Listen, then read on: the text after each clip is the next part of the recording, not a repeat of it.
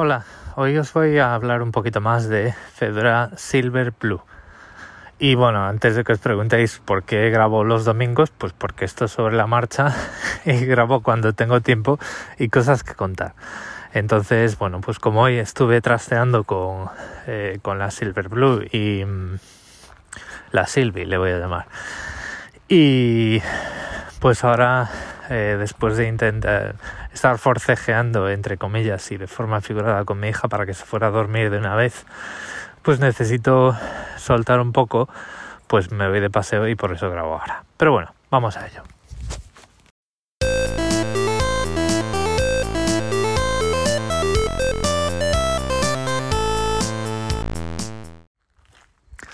Bueno, pues Fedora Silverblue, la Silvi, eh, como distribución, no sé por qué le llaman inmutable cuando en realidad no es tan sencillo de nombrar, pero bueno, como todas las distribuciones inmutables, que no es la primera, eh, tienen una forma bastante curiosa, proporciona una forma curiosa de trabajar con ellas.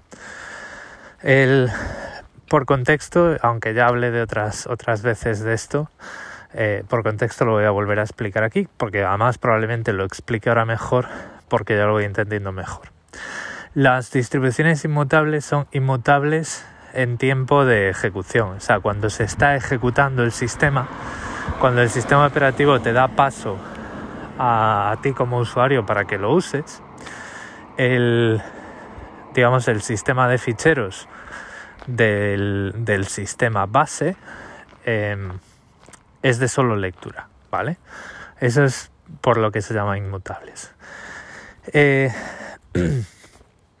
no hay una forma de instalar un paquete eh, sobre el sistema base de forma tradicional y usarlo en el momento, sino que la forma que tienes de hacer esto es crear una capa sobre la imagen original y eh, reiniciar el ordenador. Y en ese sentido, el, el la, imagen original, digamos la instalación original, nunca se llega a cambiar del todo, sino que se, hay una capa de, como de cebolla por encima con las diferencias eh, que tú vas eh, haciendo sobre esa, sobre esa imagen base. ¿vale?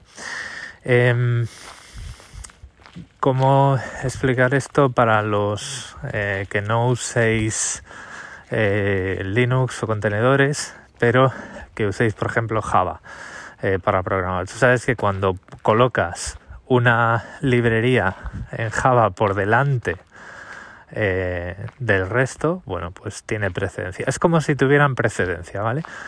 Tienes una instalación original que siempre va a estar ahí, recuperable, y Luego tienes una serie de diferenciales que a, final de cuentas, cuando se arranca el ordenador, se ve todo el conjunto. Entonces, a lo mejor la imagen original tiene, imagínate, 25 paquetes originales y tú instalas dos más, pero desinstalas uno que eh, pues no te interesa. Pues al final tu imagen tiene 26 que se computan como los 25 originales con dos nuevos y uno que eh, se ha retirado y al final lo que cuando se ejecuta pues eh, toma efecto es el conjunto de todas las capas. El, claro, esto dicho así, em, pues es un lío. Es un lío incluso para gente que lleve usando Linux mucho tiempo. Entonces, em, lo que lo que para lo que son buenas este tipo de distribuciones es para que la gente no toque la imagen base o digamos que no toque el sistema base e instale las aplicaciones eh, de usuario final utilizando pues otro otro de los muchos eh, paquetes sistemas de paquetes que tiene Linux y en el caso de Fedora Silverblue es Flatpak. Em, claro Flatpak solo sirve para instalar herramientas eh, que tienen interfaz gráfica, aplicaciones finales, como por ejemplo Audacity, ¿vale? La herramienta con las que muchos hemos grabado muchos podcasts. O un paquete de ofimática. O Thunderbird, el cliente de correo electrónico. O, pues yo qué sé, eh, un programa de dibujo vectorial, Inkscape, que es el más famoso de los que, de los que se pueden utilizar en Linux. La pregunta es, bueno, y entonces todas las herramientas de consola eh, las tienes que, que, instalar haciendo esas capas de las que hablabas antes. Bueno, puedes hacerlo así o puedes em, utilizar el, la caja de herramientas que le llaman, ¿vale? El toolbox. Entonces, ¿qué es esto? Eh, toolbox es una em, es, un contenedor que creas, un contenedor muy parecido a los de Docker, de hecho es uno de estos contenedores de Podman, que tiene una, una capa por encima em, que lo hace más bonito y más fácil de usar. Em, y me voy a explicar aquí un poquito sin entrar en demasiados detalles. Tú cuando creas un contenedor en Docker, te puedes conectar a él y ejecutar un montón de cosas dentro eh, de forma interactiva. Eh, tú cuando eh, utilizas pues una línea de comandos basada en Docker bastante larga y al final lo que haces es ejecutar un comando, una orden dentro de ese contenedor. Si dentro de ese contenedor ejecutas un intérprete de comandos, pues tienes una terminal en ese contenedor y ahí puedes hacer y deshacer lo que tú quieras. Entonces, lo que hace Fedora con el Toolbox, que se puede instalar en cualquier edición de Fedora, es, eh, bueno, pues te crea un contenedor de Fedora con la Fedora que tú tengas o la distribución que tú quieras, porque se puede pedir otra distribución y otra versión, te crea pues una, un contenedor que funciona como una distribución tradicional y ahí ya puedes hacer y deshacer lo que tú quieras. Eh, esto proporciona ahí una, Esto me va a dar para muchos episodios del podcast porque mm, no, no, no deja a todo el mundo contento y voy a explicar por qué. A mí me parece bien porque yo, a ver, yo utilizo pocas eh, líneas, o sea, pocas herramientas de línea de comandos que no vengan por defecto ya. Yo lo que utilizo es la consola para trabajar, como ya sabéis, ya, ya, os he dicho muchas veces. Y a lo mejor, pues eh, lo que quiero es, estoy haciendo un proyecto personal en Java, pues me creo una caja de herramientas, un toolbox, perdón, y ahí me instalo mi Java y mis cosas. Eh, por ejemplo, eh, tengo un blog en el que utilizo Jekyll y Jekyll está basado en Ruby. Entonces, pues me creo otro toolbox y ahí me instalo las herramientas de Ruby que yo vea qué tal. Eh, ¿Que voy a programar en Python? Pues me creo otro toolbox con las herramientas de Python. Y, y para adelante, ya está. Y para eso es lo que quiero. Y en ese sentido, eh, me parece bien tener un toolbox para cada cosa. Eh, porque no necesito tener un único toolbox para utilizar la línea de comandos. Y esto me parece que es algo también que está haciendo mucha gente y que no termino de entender. Porque al final Silver, Silverblue tiene una línea de comandos nativa, ¿vale? En la que no puedes instalar paquetes, pero puedes hacer lo que quieras. No, no hace falta eh, utilizar el toolbox eh, sí o sí o porque sí. Bueno, entonces, ¿qué es lo que me pasó hoy? Eh, como ya sabéis, pues yo uso Linux y programo en él. Em, entonces, a la hora de utilizar Silverblue, la Sylvie, y, y hacer unas pequeñas pruebas de programas, que estaba, como os decía ayer, estaba viendo cómo funciona el sistema de pruebas unitarias eh, JUnit 5 Em, para bueno, pues aplicarlo en un proyecto del trabajo y eso lo hice en mi ordenador personal para probar bien eh, Silverblue. Bueno, pues hay un problema y es que el, el vocerío popular te dice, y además esto es algo que he visto mucho en Reddit, em, o sea, llevan lo que os expliqué al extremo. Em, todas las aplicaciones con interfaz gráfico deben, se deben instalar, están pensadas para que se instalen con Flatpaks. Y en el Toolbox eh, es para herramientas de línea de comandos y eh, herramientas de desarrollo. Y ya está.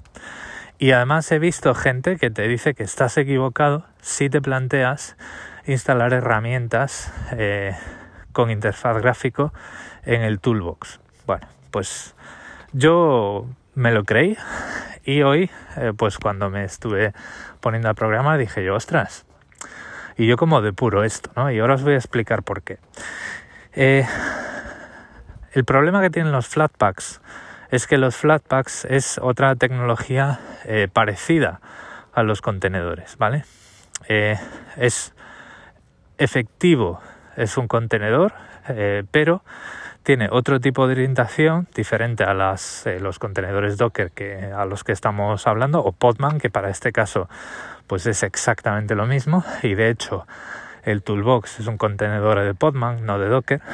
Pues el problema que tienes con Flatpak es que no puedes en general no puedes acceder a herramientas de línea de comandos como todas las herramientas de programación en Java, que estén fuera del Flatpak. Entonces, claro, si tú tienes, eh, digamos, el IntelliJ, como es mi caso, que es un, un entorno de programación en Java, en un Flatpak, pero luego tienes la versión de Java que quieres utilizar para un determinado desarrollo en el toolbox, cómo los conectas, ¿no? Para depurar. Depurar es eh, poder parar un programa mientras está en ejecución, ver los valores de las variables, entrar en las funciones, salir de las funciones, este tipo de cosas. Es, digamos, engancharse a un proceso en ejecución y poder controlar la ejecución y ver, inspeccionar los valores de, las variables y por qué van por aquí, por qué van por allá. Entonces, eh, pues efectivamente no pude, eh, vamos a ver, lo que siempre puedes hacer es eh, los flatpaks de los entornos de desarrollo pues suelen tener sus propias SDKs, su propia máquina virtual de Java, en este caso, preinstalada dentro del Flatpak, pero claro, te puedes estar planteando que haya diferencias de comportamiento, que esto es algo que no debería pasar, pero a veces pasa.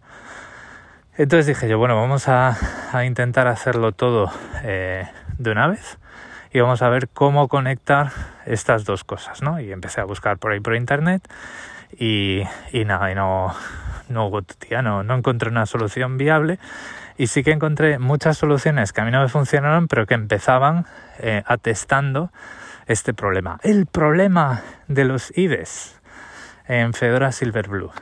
Porque los IDEs se deben instalar como Flatpaks y el Toolbox. Y entonces, ¿cómo se conectan y tal? Y yo, pero no puede ser que no lo hayan pensado. Entonces, esto en realidad eh, pues no se puede desarrollar con esto. Y al final, pues he hecho lo que hay que hacer, que es irse a la documentación oficial.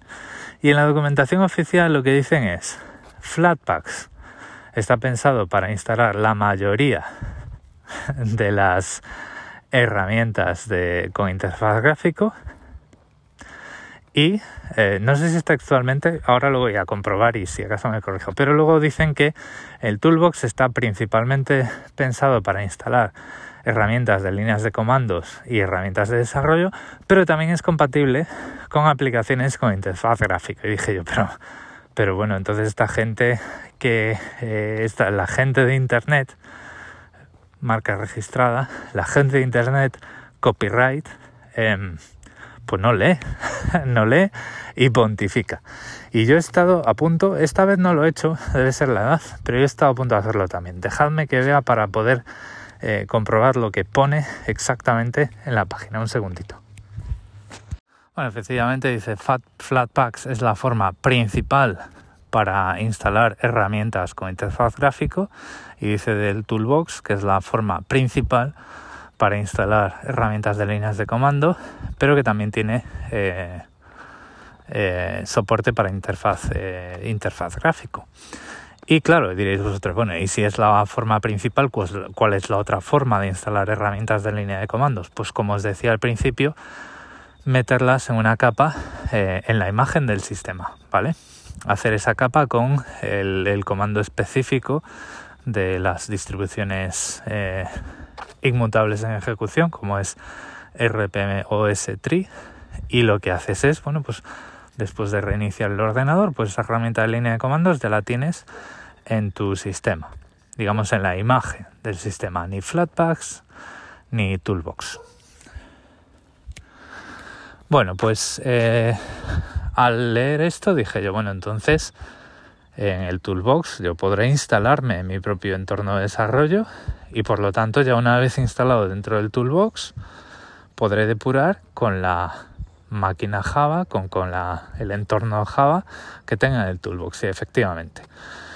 Em, en el toolbox, como funciona como la Fedora 38 eh, de toda la vida, pues lo único que tienes que hacer es, vamos a ver si los patos me dejan cruzar, lo único que tienes que hacer con la... Uf, eran muchos patos. Lo único que tienes que hacer con la eh, con el toolbox es eh, instalar el paquete que sea. Yo, por ejemplo, he probado instalar el paquete Visual Studio Codium que es la versión de software libre sin telemetría de Microsoft y con una tienda de extensiones alternativa de Visual Studio Code y funciona perfectamente. El único problema, y es un problema entre, muy entre comillas, es que si instalas una, un editor de código en tu toolbox, lo tienes que abrir desde el toolbox. No va a estar disponible en el menú de aplicaciones de GNOME. Y esto, pues a mí no me supone un problema, ¿vale? No me supone un problema porque, pues en los, eh, en los, en muchos casos, yo si tengo un toolbox para un proyecto, em, yo voy a usar el editor de código en ese proyecto, no lo voy a usar para hacer otras cosas, ¿vale? Y, por ejemplo, podréis decir, bueno, pero entonces si tienes un toolbox por proyecto, eh, pues eh, al final te llevas un te llevas un montón de espacio con esos toolbox, ¿no? Porque si cada uno tiene su propio editor de código, pues al final estas cosas pues van creciendo en tamaño. Bueno, em, no me importa tener eh, un toolbox por tecnología, si lo queremos ver así, ¿vale? Porque yo, por ejemplo, es muy difícil que para proyectos personales esté trabajando con dos versiones de Java diferentes. Si lo estuviera haciendo, pues tendría eh, un toolbox diferente. Y esto es por lo que os digo siempre que en mi, en mi caso, eh, discos duros amplios y, memoria RAM amplia eh, interesa porque yo utilizo pues muchos contenedores y muchas máquinas virtuales y eso se lleva espacio en discos lo conté varias veces y por eso el disco que tengo disco entre comillas para el framework es de 2 teras.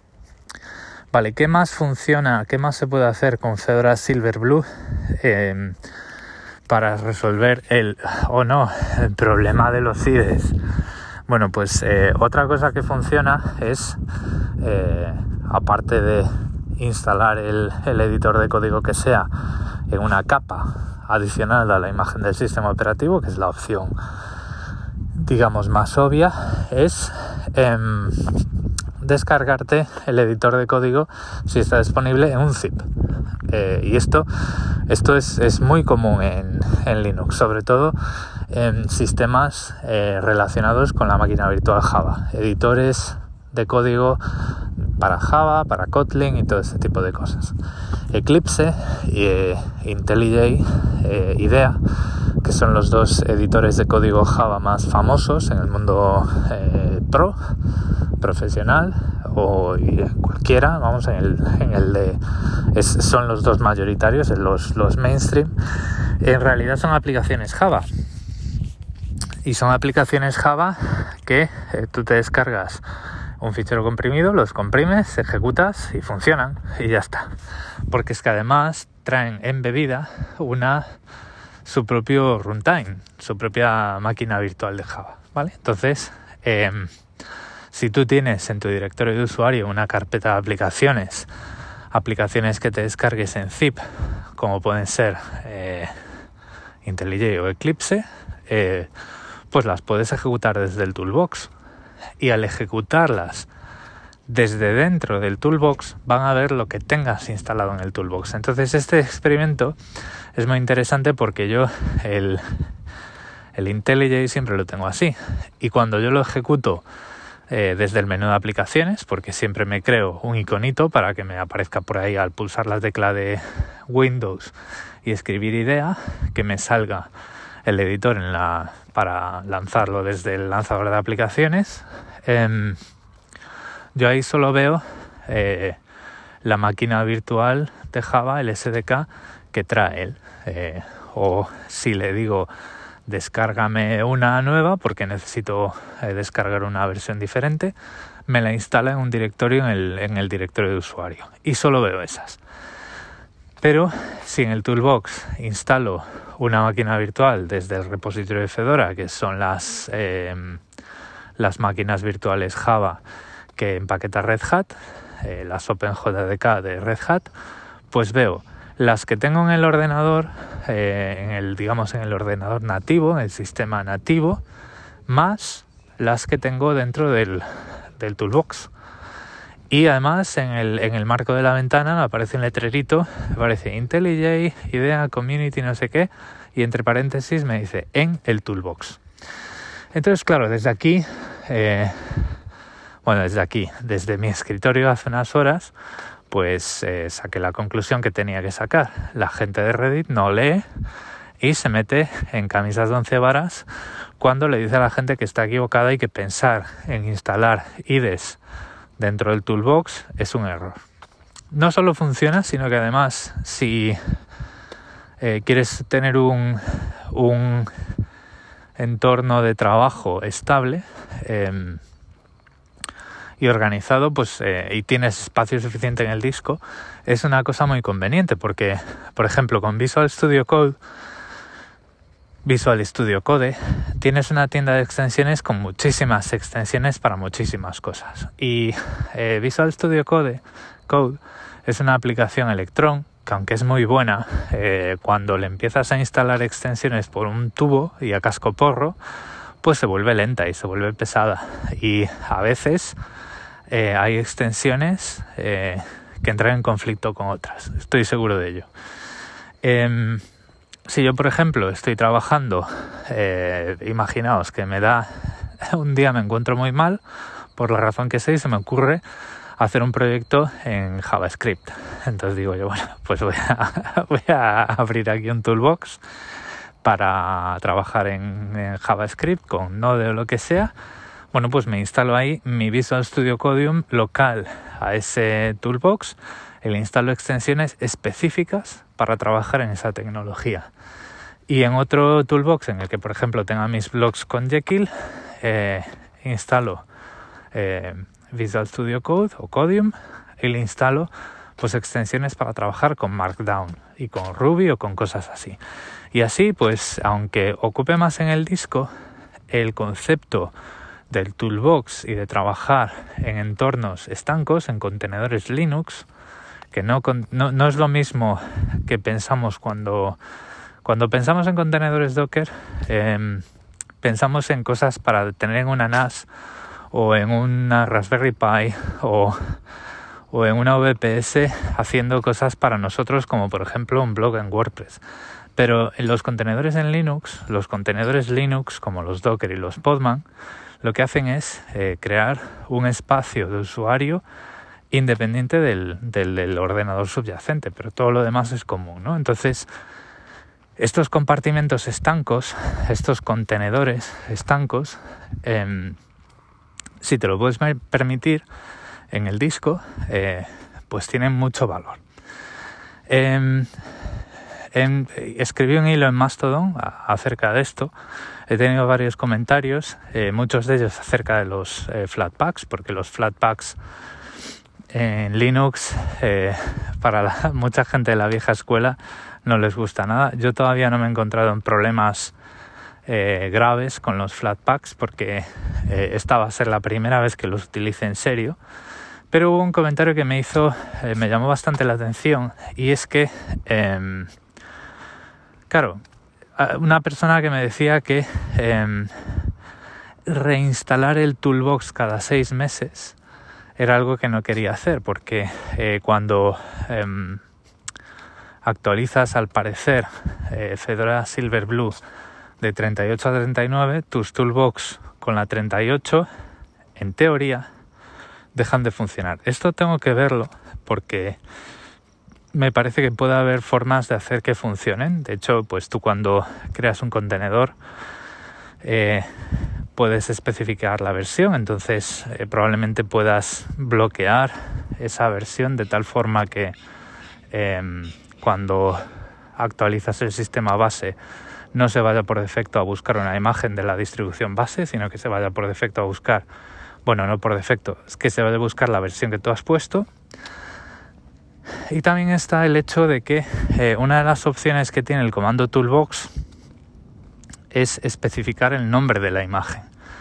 Y la documentación de esa opción dice por si estás utilizando una imagen a medida. Entonces, em, claro, yo, yo me creo mis propias imágenes para contenedores Docker muchas veces y sé cómo funciona esto. Esto es un fichero en el que tú dices, quiero la imagen base, imaginaros que ahora estamos hablando de Toolbox y no de Docker, pero imaginaros que el fichero es el mismo que probablemente lo sea. Todavía no lo sé, pero probablemente lo sea tú cuando dices quiero una imagen de, o sea, quiero un contenedor, quiero un toolbox de Fedora 38, se descarga una imagen de Fedora 38.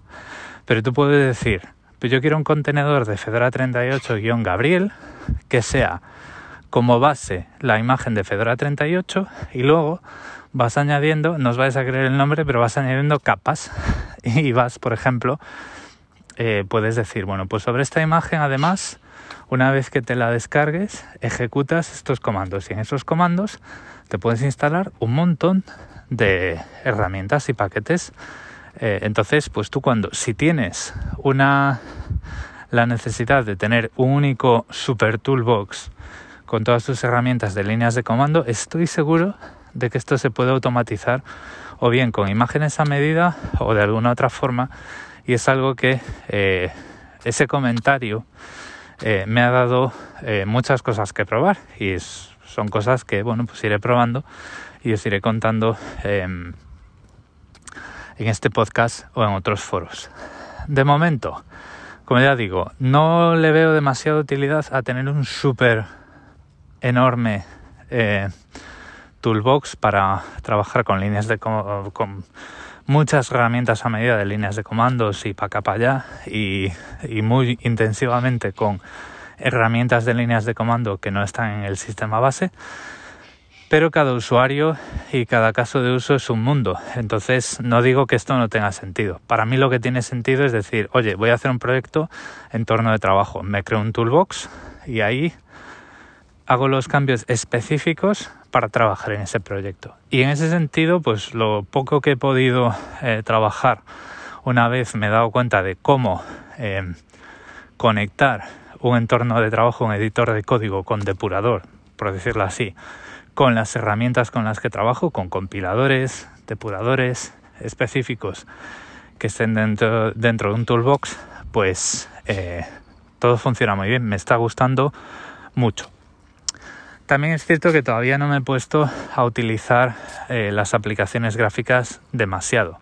Por ejemplo, una de las cosas que tengo que hacer es eh, irme a Firefox, instalarle el certificado de la Fábrica Nacional de Moneda y Timbre y ver si funciona, cómo funciona este tipo de cosas. Pero en general, eh, pues el uso básico que he podido hacer, ofimática para mantener el presupuesto, eh, Thunderbird para correo electrónico, eh, Proton Bridge, este tipo de cosas, eh, incluso con Flatpaks, todas ellas no me han dado ningún problema.